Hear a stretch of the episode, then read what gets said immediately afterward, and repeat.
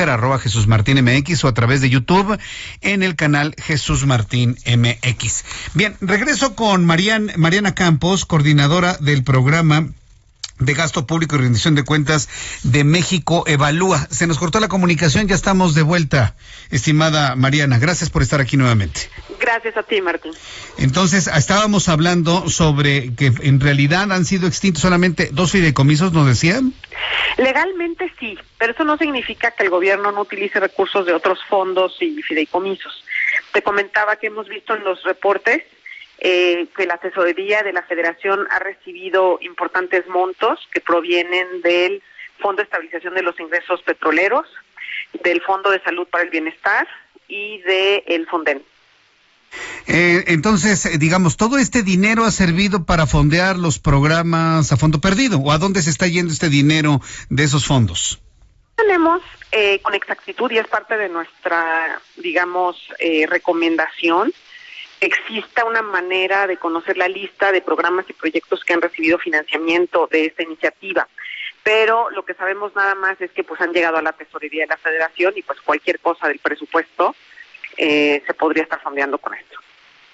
Pues, es decir, tomar dinero para el apoyo de cierto, por ejemplo, ahora que se están inundando varias partes, tanto del centro del país como de la costa del Pacífico, tuvimos a una a una presidenta municipal que pedía ya los recursos del Fonden y le tuve que recordar que pues ya no, ya no fluyen.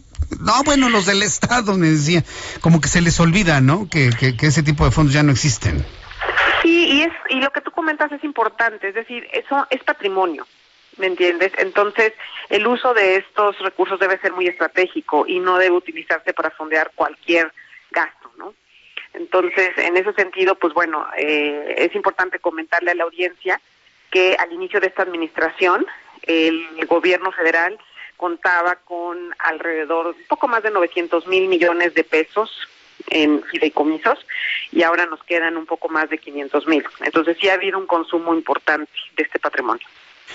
Ahora, ¿qué, eh, qué, qué, hacemos con toda esta información que están ustedes obteniendo del uso o mal uso de estos recursos económicos? Pues mira, Martín, nosotros primero que nada queremos decir que aunque hay una iniciativa corriendo sobre extinción de fideicomisos, que va muy lenta, por cierto, en la parte legal, va rápido en la parte de consumo de los recursos, y que además también el gobierno ha incrementado en relación a 2019, es decir, incrementó en 2020 en relación a 2019, el envío de recursos también del presupuesto fideicomisos. Con todo esto queremos decir que el gobierno, por más de que tenga una narrativa este, en donde reprueba los fideicomisos, pues los utiliza activamente, ya sea para enviar dinero del presupuesto a ellos o para mandar dinero de ellos al presupuesto. Entonces, queremos que se comprometa con una agenda de apertura de fideicomisos, que sigan adelante las acciones que han habido desde hace ya, pues, más de 16 años para promover la rendición de cuentas de estos instrumentos y necesitamos, por ejemplo, promover que exista la evaluación de fideicomisos, que sepamos qué fondos cumplen o no con su objetivo, pues para evitar que haya discrecionalidad en la extinción de estos instrumentos.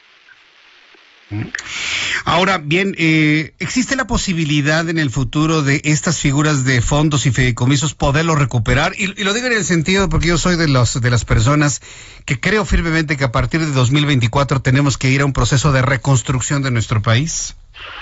Sí, claro que existe la posibilidad. De hecho, otra de las propuestas que tenemos es que eh, se tengan eh, lineamientos que faciliten la apertura o la extinción de fideicomisos por supuesto, con, eh, digamos, siguiendo una estructura y una lógica en donde pues se abren los fideicomisos para eh, promover, digamos, un beneficio para los mexicanos, ¿no? Y que todos estos procesos, tanto de apertura como de cierre de los mismos, se haga en un contexto de rendición de cuentas, en donde quede muy claro, por ejemplo, en el caso de, de una apertura, cuál es el objetivo del fideicomiso y cuáles son los mecanismos de evaluación para darle seguimiento. En caso de una extinción, las razones de por qué se cierra y además también eh, qué va a suceder con los objetivos que se estaban financiando y eh, qué información vamos a poder nosotros como público conocer de los fideicomisos que se han cerrado, ¿no? Es decir, cuál va a ser el archivo histórico. Eh, la razón de cerrar los fideicomisos y los fondos es la razón que da el presidente, porque había corrupción. Pero nadie lo cuestiona qué corrupción. Él no ha explicado qué corrupción, no ha explicado nada. y todos agachan la cabeza. Es, y yo, yo creo que ese no es un motivo, Martín, porque los fideicomisos tienen un contrato muy específico, ¿no? Entonces, por ejemplo, ¿qué va a pasar ahorita que tú lo comentas y bueno, con las lluvias que estamos teniendo? ¿Qué va a pasar con eh, los mecanismos, ¿no? De protección ante un desastre natural. ¿Cómo se va a financiar eso? ¿Qué actividades está llevando a cabo el gobierno para eh, controlar las afectaciones? Entonces, eh, yo creo que es muy claro que los fideicomisos tienen una utilidad y es básicamente reservar recursos para un fin específico. Eh, y eso pues no se elimina, ¿no? Es decir, seguimos con la necesidad de tener que proteger a la población ante desastres naturales. Eso no cambia y en ese sentido, pues creo que sí es posible eh, continuar teniendo fideicomisos en un futuro que se dediquen a ese tema. Bien, pues Mariana, vamos a estar muy atentos de, de, cómo se van, eh, cómo va reaccionando el gobierno federal ante esta información que se pone ya a la disposición de la opinión pública. ¿En dónde podemos conocer más de esta información? ¿Tienen una página de internet? correcto. Esta es una plataforma que se llama Yo Me Sumo, en donde invitamos a tanto autoridades como ciudadanos y especialistas a sumarse a los distintos desafíos que explicamos ahí de manera didáctica. Ahí acabamos justo de publicar la semana pasada este dedicado a fideicomisos y lo que es muy interesante es que contiene eh, recomendaciones específicas para resolver los problemas. Muy bien.